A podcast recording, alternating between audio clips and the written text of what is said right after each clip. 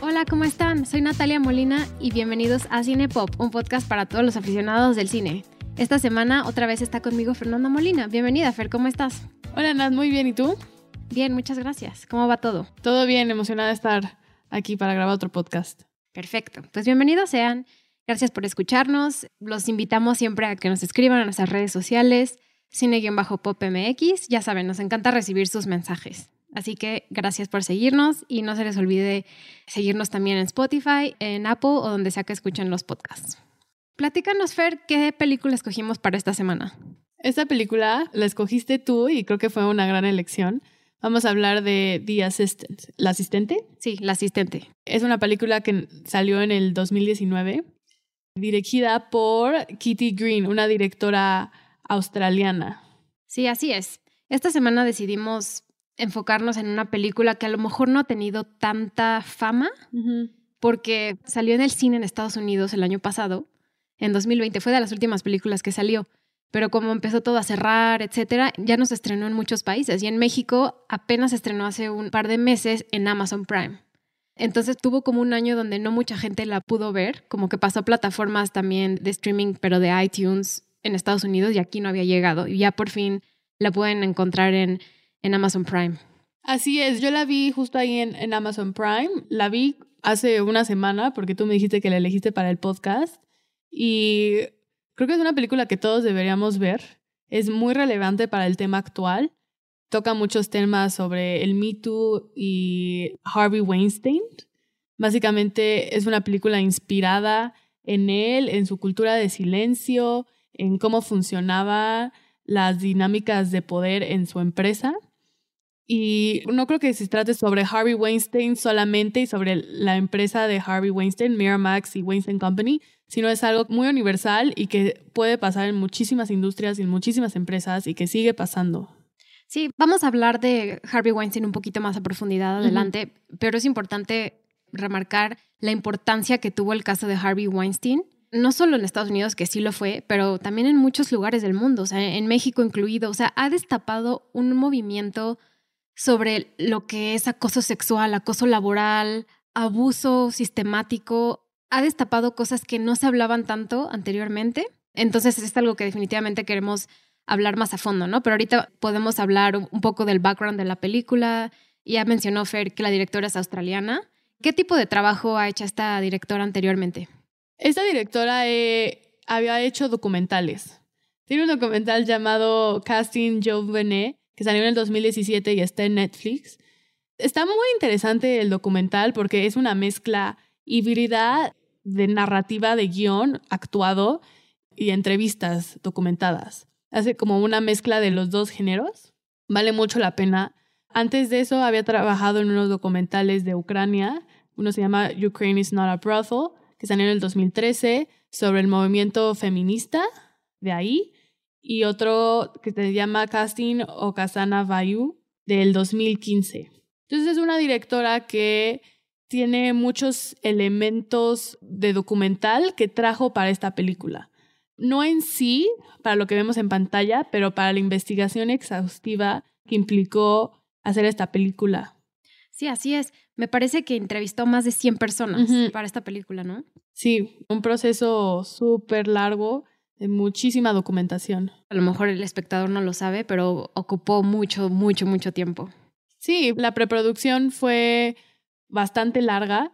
Muchos le preguntan que por qué decidió hacer una película ficticia, que es su primer largo de ficción, en lugar de un documental, porque pues es un tema Harvey Weinstein, o sea, podría entrar perfectamente en formato documental. Y ella dijo que quiso hacerlo en ficción porque de esta manera se podía enfocar en los pequeños detalles y en los, las pequeñas cosas que constituyen este sistema más grande de abuso y de acoso y de cultura de silencio. Entonces, al hacer una ficción, también lo vuelves más universal, porque las personas que lo ven se pueden identificar con muchas cosas y lo mantienes un poco más en el anonimato, que puede ser cualquier persona, puede ser cualquier jefe, puede ser cualquier asistente, tú puedes reflejar más en el personaje. La película tiene pocos actores y particularmente tiene una perspectiva, ¿no? Que es de una mujer que se llama Jane, que es protagonizada por Julia Garner, que es una actriz de 26 años, muy, o sea, está la película grabada, me calculo que hace dos años, entonces, pues obviamente está empezando su carrera. Es muy conocida por su papel en la serie Ozark de Netflix, la que dirige Jason Bateman, y por esa serie ya ganó dos Emmys. Ganó un Emmy en 2020 y creo que, o sea, en, en, en 2020 estaba nominado con Meryl Streep, Elena Bonham Carter, o sea, había actrices de súper renombre en esa categoría y ganó Julia Garner. Y el año anterior me acuerdo que también en Best Supporting Actress, mejor actriz secundaria de, drama, le ganó a todas las actrices de Game of Thrones. Wow.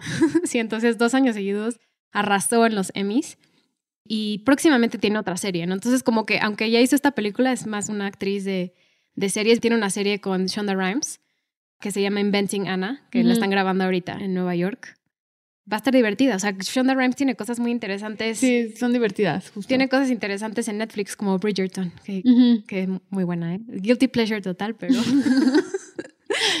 pero Shonda Rhimes yo creo que se va a convertir de las productoras y creadoras más importantes para Netflix. Sí, seguramente. Ya es una persona extremadamente importante para la cultura de la televisión. Sí, claro, sí. O sea, si no hubiera sido por ella, yo creo que la cadena de ABC con Grey's Anatomy y Private Practice y otras series que hizo no hubiera llegado como es ahorita. O sea, Shonda Rhimes es como una figura muy importante de la televisión. Pero bueno, regresando a The Assistant, Julia Garner es la protagonista y lo hace de una forma espectacular.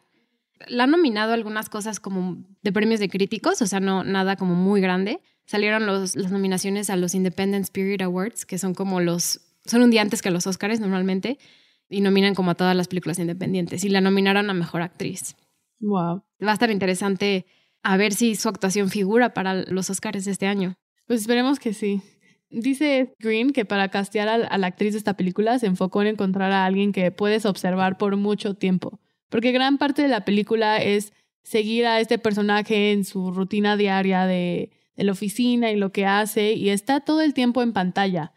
Sale en todas las escenas y algo que se me hace muy interesante es el punto de vista limitado que hay en esta película. Estamos completamente sumergidos en los zapatos de Jane y solo conocemos lo que ella conoce. Ahorita, para meternos más en el tema de eso, quiero nada más hacer una premisa para gente que no la haya visto y a lo mejor le interesa verla. Como ya mencionó Fer, sigue a Jane durante un día de trabajo y ella trabaja para un productor o un magnate de entretenimiento que en la película no especifican cómo se llama o cuál es, o sea, se especula que es parecido a Miramax o The Weinstein Company, porque entrevistaron a muchas personas ahí, pero no, nunca dicen qué estudio es ni nada, ¿no? Lo que sabemos es que está en Nueva York y toda la película sigue su día de trabajo, desde que llega hasta que se va. Entonces, eso es lo que necesitan saber si no la han visto y si les interesa verla. Creo que vale mucho la pena. Pero bueno, vamos a pasar a spoilers. Y si quieren verla, vayan a ver, está en Amazon y regresen con nosotros a escuchar todo lo que tenemos que decir de ella. Así que los invitamos de regreso. si no la han visto, pónganle pausa ahora.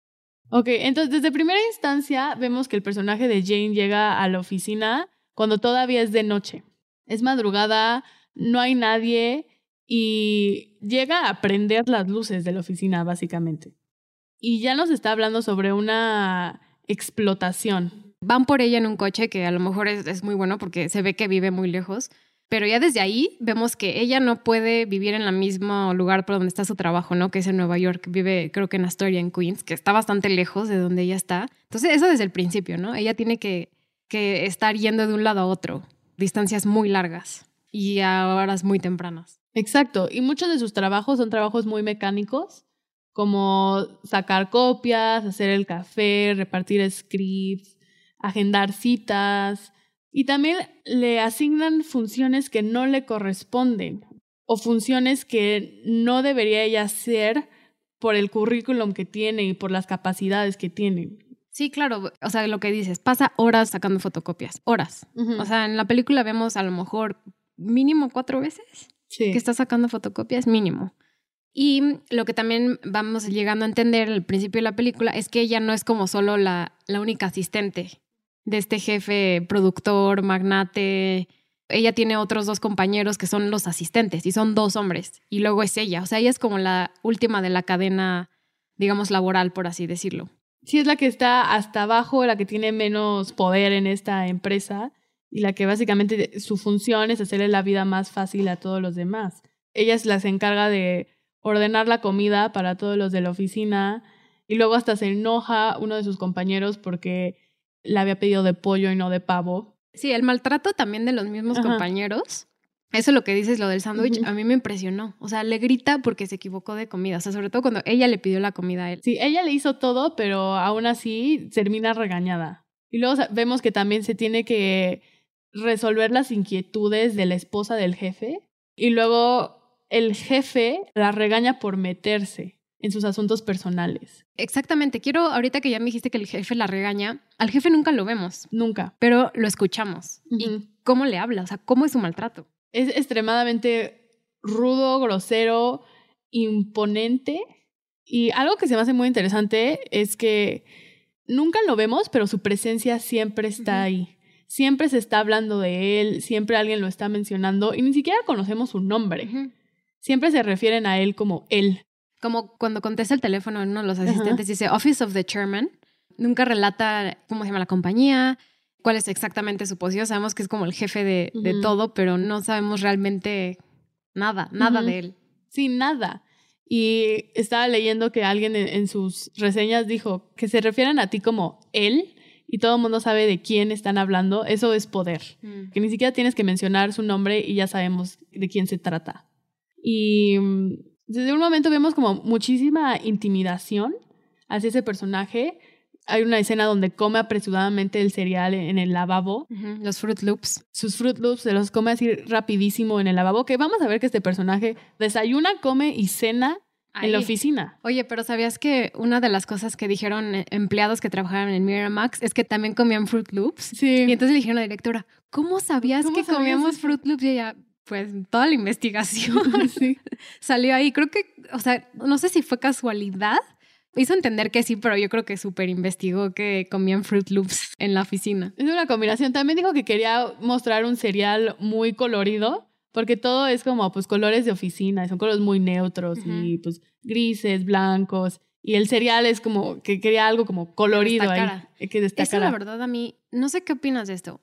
A mí me da la impresión que una productora no sería así de técnica toda la oficina y los colores sombríos. Sí. Siento que lo hizo así a propósito para un poco demostrar lo podrido del sistema, todo el sistema, cómo no funciona, porque una productora no, no es así de lúgubre.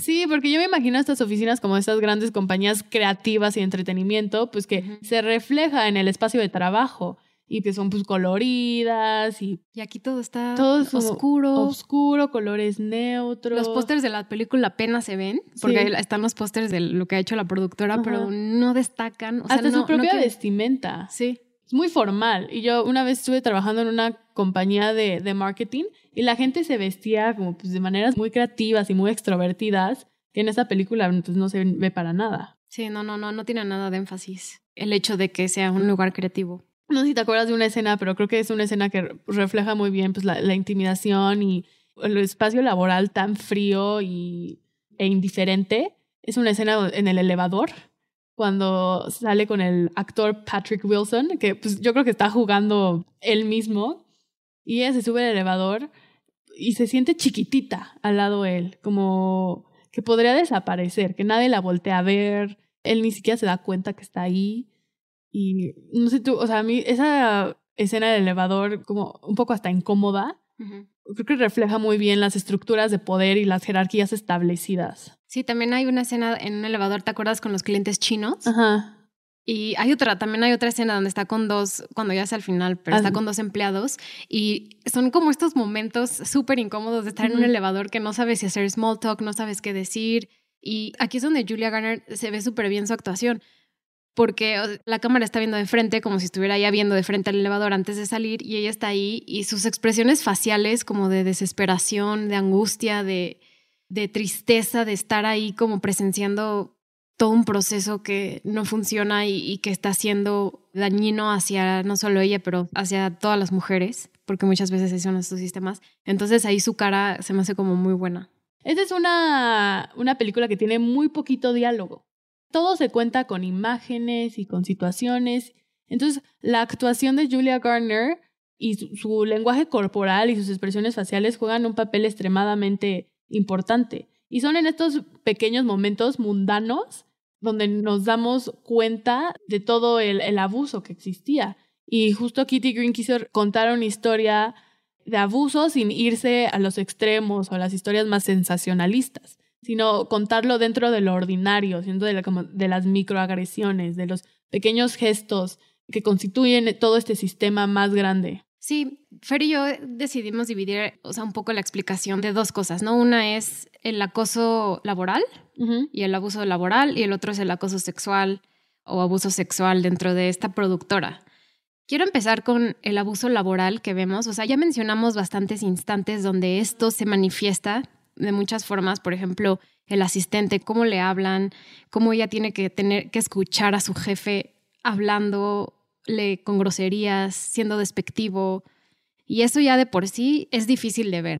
Pero no solo eso, o sea, no solo porque lo vemos aquí, porque se manifiesta tanto en nuestro día a día el abuso laboral hacia las mujeres, sobre todo hacia las mujeres que tienen un trabajo a lo mejor de labor de sacar copias, de hacer el café, es tan despectivo.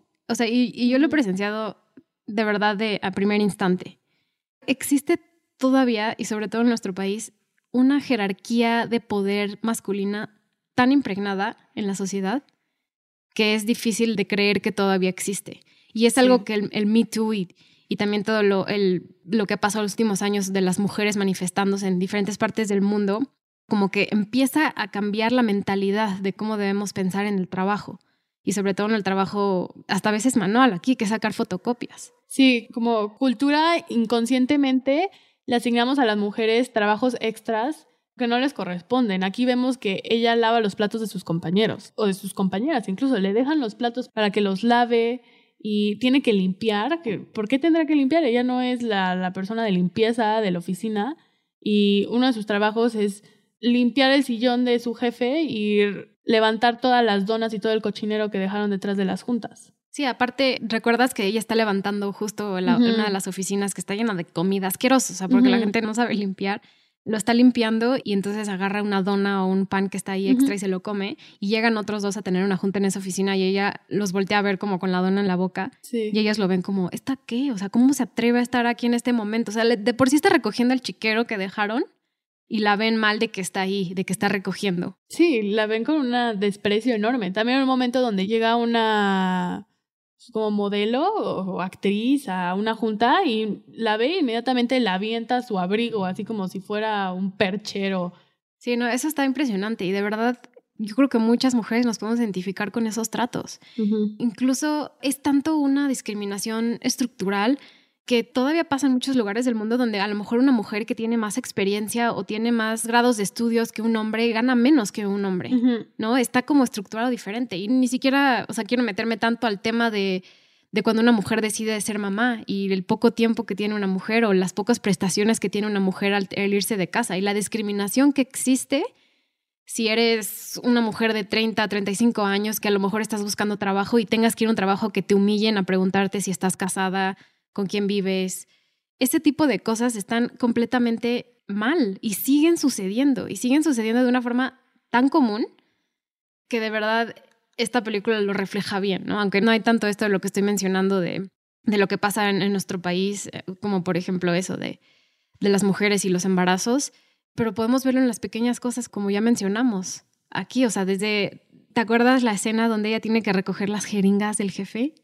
Qué despectivo es que el jefe se está drogando, ella va y recoge las jeringas del basurero y las pone en una bolsa especial de, tóxico y las tira. O sea, ¿qué tan despectivo eso no debería eso? ser eso. Ella, eso no es su trabajo, no son sus capacidades de habilidades. Tiene capacidades de habilidades mucho más complejas que eso. y lo mencionan, lo, mencionan que ella estudió en Northwestern, una de las mejores universidades, y que ella quiere estar aquí porque quiere ser productora. productora.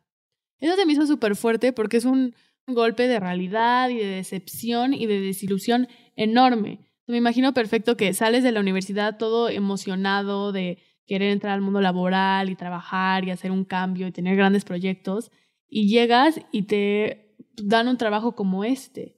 Y pues todo el mundo dice, pues sí, tienes que empezar desde abajo. pero no te dicen lo difícil que es ese puesto de estar hasta abajo y lo desgastante y cómo te arrebatan toda tu seguridad y toda tu autoestima.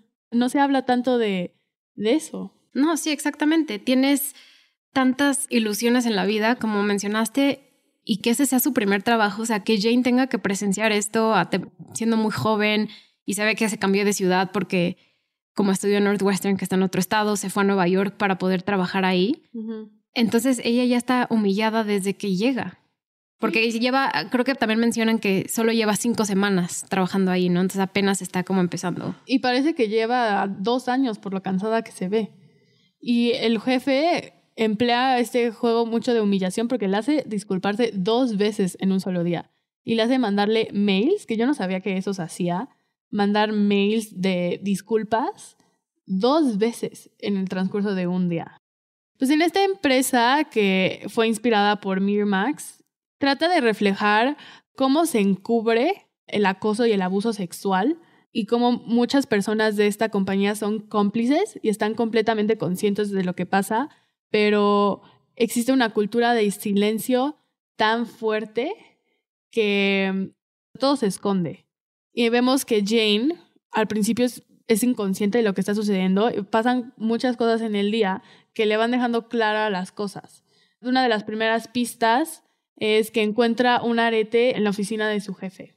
Y luego tiene que limpiar una mancha en el sillón, que hay varias teorías de que era pues una mancha de, de semen o de una sustancia no normal. Tiene que agendar citas para verse con... Trabaja mucho con actrices y con modelos, entonces ella es la que organiza las citas. Y se es conocido que Harvey Weinstein era un hotel donde hacía la mayoría de sus juntas de negocio. Y es ahí donde se juntaba con sus productores, con directores, con cualquier persona con la que iba a empezar algún tipo de proyecto. Y pues también ahí donde se veía con las actrices y modelos que posteriormente acosaba o violaba. Pero era algo normal. O sea, cuando les decían a estas mujeres que se tenían que ver en el hotel, no era algo que le sacara de ondas y de, ay, qué raro que me haya dicho en el hotel, porque es ahí donde él acostumbraba a hacer todos tipos de negocios. Entonces vemos cómo Jane está agendando este tipo de citas, completamente inconsciente que es una cita para un abuso o acoso y lo hace, hacen referencia al hotel de Peninsula, de Peninsula en Beverly Hills, que se sabe que ahí es donde Harvey Weinstein hacía la mayoría de sus violaciones y abusos y acosos. Hasta hoy en día ha habido más de 83 acusaciones hacia Harvey Weinstein. 83. 83 mujeres diferentes, o sea, solo lo que implica eso. Es bastante impresionante pensar que no solo lo que dices de él, él mismo abusar de su poder, sino todo el sistema como lo permite. Sí. Que es algo que vemos en la película. No solo es él, sino toda la gente alrededor de él protegiéndolo, ¿no? Como este miedo a, a las figuras de poder, como miedo reverencial de que algo vaya a pasarle a tu carrera, que es lo que ha permitido que hombres así se hayan salido con la suya mucho tiempo. Sí, es justo este tema porque las acusaciones de Harvey Weinstein se extienden hasta tres décadas.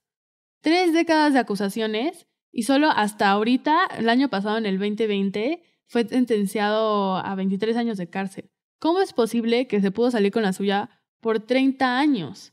Y pues esto nos habla de, todo un sistema diseñado para proteger pues, a los hombres ricos y esta película trata de demostrarnos todo este sistema que lo apoyaba y que permitía que esto pasara por tanto tiempo. Porque no se trata de, una sola persona, no se trata de, ah, bueno, sí, ya metemos a Harvey Weinstein a la cárcel y se soluciona. Sí, uno de los ejemplos, por poner, o sea, algo que sí pasó en la vida real fuera de la película, es una de las asistentes que se llamaba Rowena Chu, que nacía inglesa, hija de, de padres chinos, que vivía en Londres y se convirtió en una de las asistentes de Harvey Weinstein. Y ella intentó ser acosada por él en uno de los festivales de cine y ella y otra de las asistentes lo demandaron, se dieron cuenta que no estaba bien lo que estaba haciendo y no pudieron demandarlo. O sea, la empresa contrataron los mejores abogados, firmaron NDAs, hicieron todo, les trataron de vender el cielo, mar y tierra para que no lo acusaran. Y pues obviamente después de casi 20, 25 años de lo que había pasado, ahorita ya en 2017, que fue cuando se destapó todo, salieron un poco a contar su historia, que fue una de las muchas historias que se contaron, ¿no? Porque sabemos que la primera de las actrices que salió es Alisa Milano con el Me Too y como que el Me Too ha logrado destapar muchas cosas, pero era el miedo de, de, acusar a alguien de que destruyera tu carrera, de que no te contrataran en ningún lado, de no poder, de tener un miedo tras lo que pasó, de no tener una relación, o sea, que te afecte tanto emocionalmente como físicamente. Sí, porque hay muchísimas, muchísimas mujeres que intentaron hablar en su momento y lo hicieron y contrataron abogados, pero las callaron y las silenciaron. La asistente que mencionas es un ejemplo. Ella junto con Zelda Parkins, que era su compañera, lo intentaron hacer, pero los abogados le dijeron, lo que mejor te conviene es quedarte callada y aceptar el dinero. Imagínate que tus propios abogados, la impotencia que sabes sentir que tus propios abogados te estén diciendo, no tienes chance absoluta contra Harvey Weinstein. Lo mejor que puedes hacer es quedarte callada y aceptar el dinero. Se me hace una locura que se pueda encubrir crímenes de violencia sexual con acuerdos de confidencialidad. ¿Cómo es posible que se pueda hacer eso? ¿Cómo es posible que puedo ocultar que soy un violador con un acuerdo de confidencialidad? No, es lo mismo que le pasó a Trump, ¿no? Todos los rumores de todos los de todos esos acuerdos de, confidencialidad que tuvo que hacer para que no saliera adelante cuando era presidente. Y aparte lo interesante es que todos estos casos salieron, o sea, no solo este de Harvey Weinstein, pero recuerdas, otro ejemplo es la película de Bombshell. sí. La película donde está Nicole Kidman, Charlie Theron, Margot Robbie, sobre lo que pasó dentro de Fox News y el CEO del momento, que era, bueno, no el CEO, el presidente de Fox News, que era Roger Ailes. Sí, luego quisiera hablar un poquito de las diferencias. es una historia muy similar, pero la cuentan de manera muy distinta. Pero el trasfondo es lo mismo. Son estos depredadores que se salen con la suya por muchísimo tiempo porque tienen un poder impresionante. Te amenazaban pues, con arruinar su carrera profesionalmente y también tenían tanto poder en los medios que si tú querías hablar mal de estas personas, Harvey Weinstein empleaba mucho esto, táctica, que si tú querías hablar mal de él, o le querías salir con una acusación, inmediatamente todos los medios sacaban noticias sobre ti, ensuciándote, para hacerte menos creíble. ¿Y qué tan poderoso fue eso que lo mismo pasó en Fox News? Hasta que varias mujeres pudieron juntarse y contar su historia, que ya lo habían intentado antes, pero lo que me más interesante es cómo todo pasó en, años muy similares. O sea, 2016 fue lo de Roger Allen Fox News. Ese mismo año Trump ganó la presidencia y en 2017 sale todo el Me Too Movement. O sea, me cuesta tanto trabajo pensar que alguien como Trump, con todo lo que estaba pasando, aún así ganó la presidencia. Es, muy difícil. Es impresionante porque, o sea, es un tema de que en primera instancia a la mujer no se le cree, siempre se le duda. Y en segunda instancia, si le creemos, no nos importa. Ese fue el caso de Trump. Lo teníamos grabado, o sea, había evidencia concreta de que era un acosador sexual, pero a la gente no le importó. O sea, también es un tema de, de qué tanto nos importa como sociedad esto. Quiero mencionar también muy brevemente el libro que escribió Ronan Farrow, de Catch and Kill. Ronan Farrow fue de los principales periodistas. Ronan Farrow es el hijo de Mia Farrow y de Woody, Allen. Esa es otra controversia. Otra controversia. Pero Ronan Farrow fue de los escritores como más prominentes durante esta época y tiene este libro Catch and Kill, que habla justo esto de las estructuras laborales y, y cómo permiten y facilitan el acoso y el abuso sexual dentro de lugares de trabajo. Creo que ese libro vale la pena. El libro también está en versión podcast, por decirlo así, con Ronan Farrow, entonces también se los recomiendo si les interesa este tema, se llama Catch and Kill. Es interesante esto cuando se rompió el silencio de Harvey Weinstein. Uno de los periodistas es Ronan Farrow y otras son Jodie Cantor y Megan Chuohei. Ellas fueron las primeras en lanzar todo un, un artículo de, de las acusaciones contra Harvey Weinstein. Recopilaron a muchas mujeres que fueron suficientemente valientes para hablarlo y muchas de esas mujeres incluso tuvieron que violar acuerdos de confidencialidad para hablar. Y este artículo salió en el New York Times el 5 de octubre del 2017. Y Harvey Weinstein hizo todo lo posible para detenerlo. Incluso 11 horas antes de que saliera público, se presentó en las oficinas de New York Times con folders enormes de información sucia de todas sus acusadoras para embarrarlas en los medios. O sea, es una manera en la que se cubría todo. Y aparte lo que más rabia y lo que me da como me hace sentir completamente inútil es que sigue pasando tanto y, o sea, y sobre todo como ya lo dije antes aquí, o sea, culturalmente existe como una jerarquía masculina en la que también las mujeres dudan denunciarlo. Y esa es la cosa, o sea, que nuestro sistema de justicia, eh, tanto aquí como en Estados Unidos como en otros países, que te dé miedo denunciar por lo que te pasó. O sea, y aparte que te dude la credibilidad, que alguien dude tu credibilidad por hacerlo, o sea, y que haya, ya sabes, frases como es una oportunista, es lesbiana, se viste como puta, seguro se le insinuó, cosas así que dices, o sea, eso ya, o sea, ya no, una mujer se puede decir como se le pega la regalada gana y no le está insinuando a nadie, o sea, por favor. Sí, y también mucho de este tema de que son unas aprovechadas. Tú sabías a lo que te metías, tú aceptaste, porque aparte te ayudó profesionalmente, porque obviamente Harvey Weinstein hacía, pedía estos favores sexuales a costa de pues mejorar tu carrera profesional y pues darte un papel muy importante. Entonces, se me hace ridículo cómo pueden existir estos tipos de comentarios de, mm, ay, pero pues le pudiste haber dicho que no no sabemos lo que es enfrentarse a un magnete tan grande como Harvey Weinstein y lo chiquita que te sientes al lado de él y lo fácil que sabes que te puede destrozar y que lo ha hecho a otras mujeres y es un suicidio profesional. En la película vemos a el personaje de Jane que normalmente es una historia que no se contaría, ¿no? De lo que ya mencioné, de una mujer que tiene un trabajo que apenas está empezando. O sea, normalmente lo vemos de los otros lados, ¿no? Los, justo los magnates del entretenimiento, las figuras por lo que pasó eso. O sea, incluso lo hablamos en Mank. En Mank vimos a todos los productores. O sea, siempre vemos como de arriba hacia abajo. Sí. Y aquí es al revés, ¿no? Es de abajo hacia arriba. Y es por esa forma que la figura masculina no se enseña. O sea, no hay una figura masculina del jefe. Sí, esta Kitty Green decía que no le gustaba que en los medios se enfocaran tanto en el predador. Siempre se estuviera hablando de él y quería darle voz a las personas con menos poder, que es en este caso Jane. Y pues lo que detona realmente todo este conflicto es la nueva asistente que llega a la, a la empresa. ¿Quieres platicar un poco de, ¿Quién dice ya? Sí, Jane está en su día normal y de repente le dicen que hay alguien que hoy empieza su trabajo, ¿no? Le dicen, today someone starts her new job as an assistant. Llega como, yo soy la asistente. Sí. y va con ella y la asistente le dice, sí, conocí al productor, no mencionamos su nombre, obviamente, lo conocí en Idaho, era mesera. Y voy a quedarme en un hotel y voy a empezar mi nuevo trabajo como asistente. Y entonces Jane, pues, obviamente está haciendo su trabajo, le enseña a procesos de trabajo y la acompaña a que se quede a un hotel para que empiece su trabajo poco a poco. Y entonces Jane se da cuenta que en algún momento del día ella, después de dejar a la nueva asistente en el hotel, se da cuenta que el jefe también va a ese hotel. Y ahí es donde dice... Desaparece por mucho tiempo. Desaparece mucho tiempo. Y eso pasa constantemente en la película. Él desaparece y incluso vemos que le dicen a las juntas que él tiene los personals para que nadie cuestione dónde está, que todo el mundo sabe que es algo fuera de... Porque aparte está casado, o sea, es extramarital, quién sabe a qué punto de, de abuso o de acoso sea como este tipo de relación que tiene con otras mujeres, porque no las vemos. Siempre las vemos a través de Jane y Jane lo ve con la puerta cerrada. Y entonces esto desata que Jane se sienta, o sea, como que note este cambio de conducta del jefe hacia la chava como algo muy malo. Sí, desde un principio sabemos que esta chava era mesera, o sea, no tenía ninguna experiencia en la industria en la que le estaban metiendo. Entonces, desde ahí vemos como algo sospechoso de por qué le estarían dando este papel o esta posición tan importante y tan difícil a alguien que tiene tan poquita experiencia.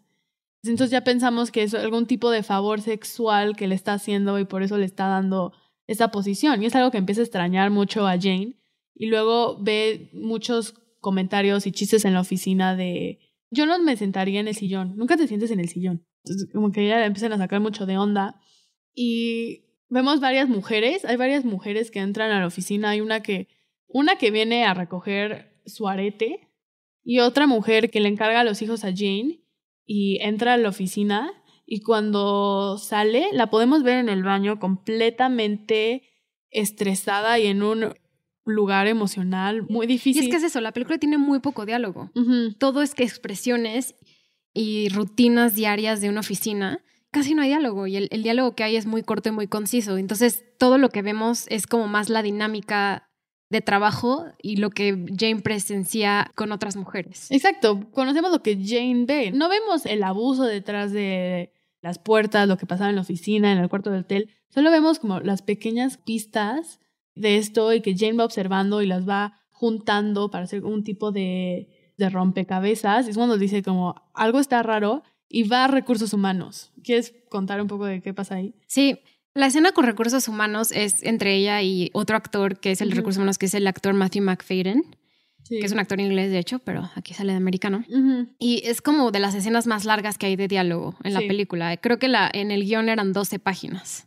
Y pues ella no sabe bien cómo contar lo que vivió, entonces le empieza a platicar de, de su experiencia y él le dice, pues solo lleva cinco semanas, un poco como el trabajo, pero ella empieza a decir lo que pasó con la nueva asistente, ¿no? Ella llegó, fui con ella a un hotel, el jefe se fue, desapareció un tiempo, entonces ella como que no sabe cómo expresar lo que sintió con esto a través de la otra nueva asistente.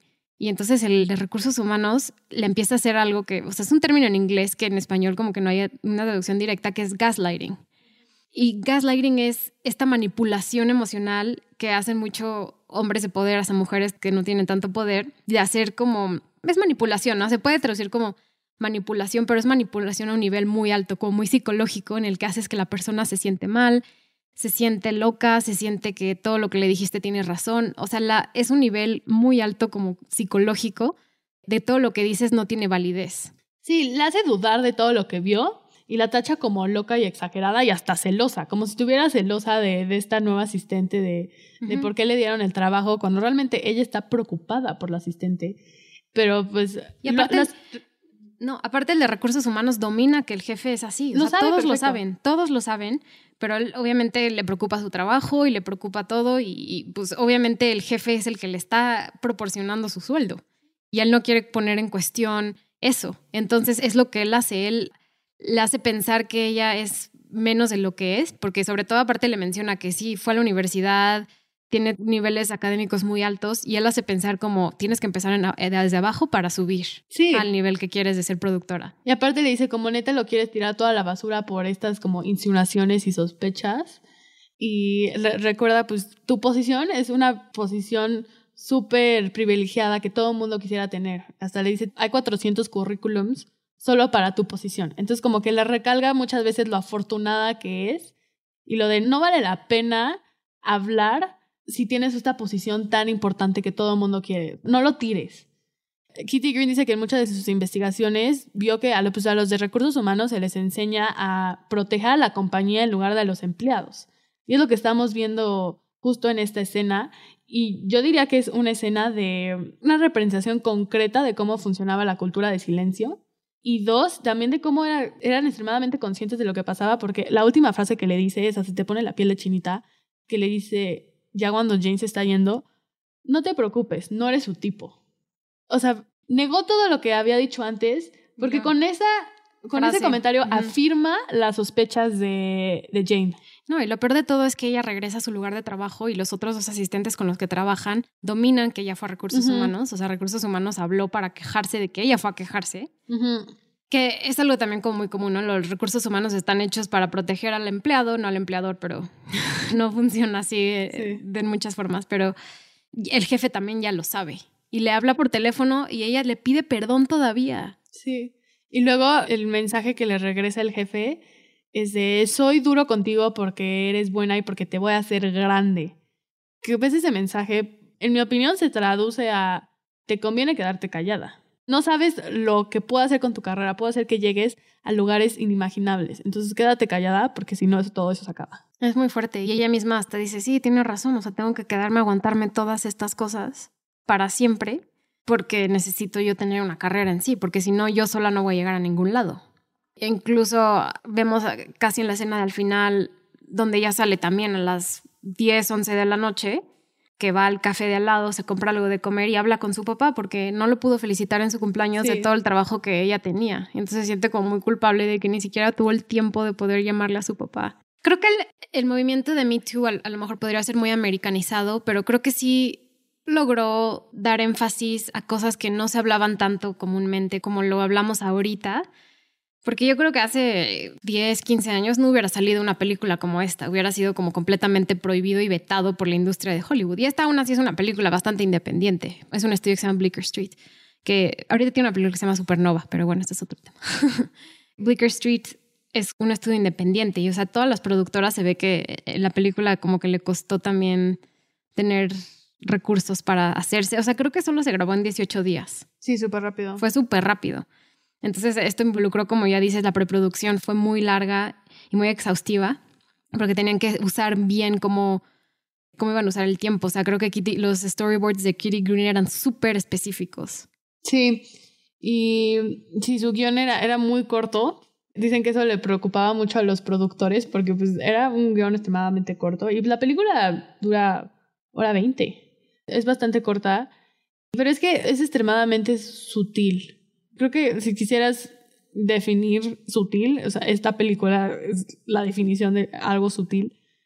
Y se me hace muy interesante porque hablando justo como ya habías mencionado Bombshell, que trata sobre este mismo tema, pero lo cuentan de una manera muy distinta porque en Bombshell es todo muy explicativo y todo lo vemos en pantalla, vemos el abuso tal cual, vemos todo el proceso legal de cuando de las juntas con los abogados y el trauma después de, de la violencia sexual. Y en esta película nunca lo vemos. Entonces es una manera distinta de, contar esas historias y lo bueno es que se está abriendo el espacio para hablar de estas, porque esta película está situada en un contexto antes del Me Too, yo diría, donde todavía no existía ni siquiera el lenguaje para hablar de ese tipo de cosas. Sí, justo eso. Tienes razón, no había pensado en qué momento está situado, pero sí hace mucho sentido que pueda ser antes, porque refleja The Weinstein Company, pero al mismo tiempo puede ser ahora. O sea, igual y no, no sabemos qué empresas todavía tienen esta costumbre. Seguro todavía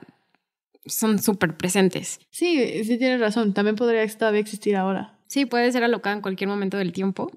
Y es una historia que se puede contar, pudo haber sido hace 20 años, pero puede ser ahorita también. Hablando un poco más como de aspectos técnicos y de producción, el sonido de esta película es mínimo, es una película bastante silenciosa.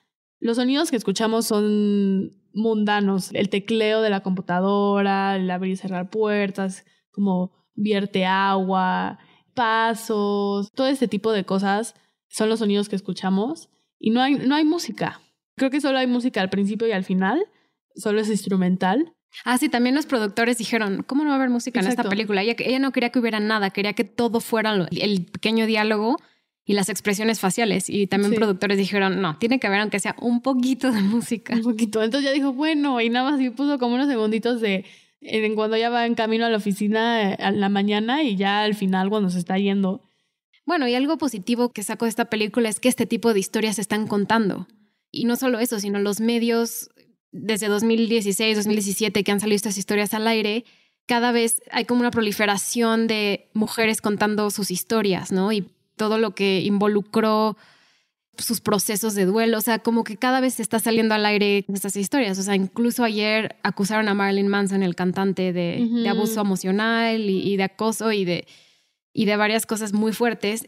Y pues bueno, al menos las mujeres cada vez tenemos más voz y más forma de contar estas historias. Y de igual forma nos estamos enfocando mucho en historias de mujeres y hechas por mujeres, escritas por mujeres, porque creo que es importante que salgan al aire nuevas perspectivas de cómo funciona nuestro sistema, no tanto laboral, de cómo se esconde el acuso o el abuso sexual.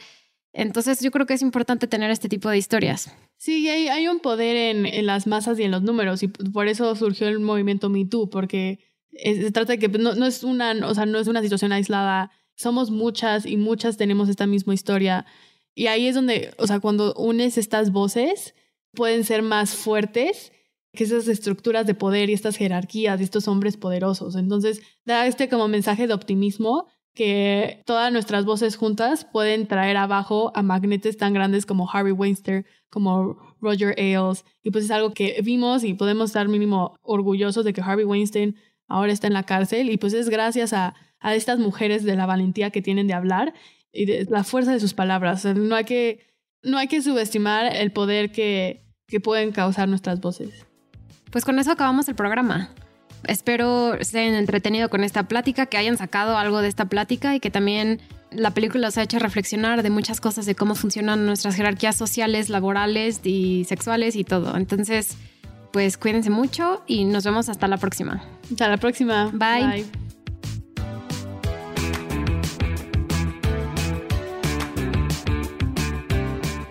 Este programa fue producido por Natalia Molina, fue conducido e investigado por Natalia Molina y Fernanda Molina, editado por Rosario Añón Suárez y arte y diseño César Santillán.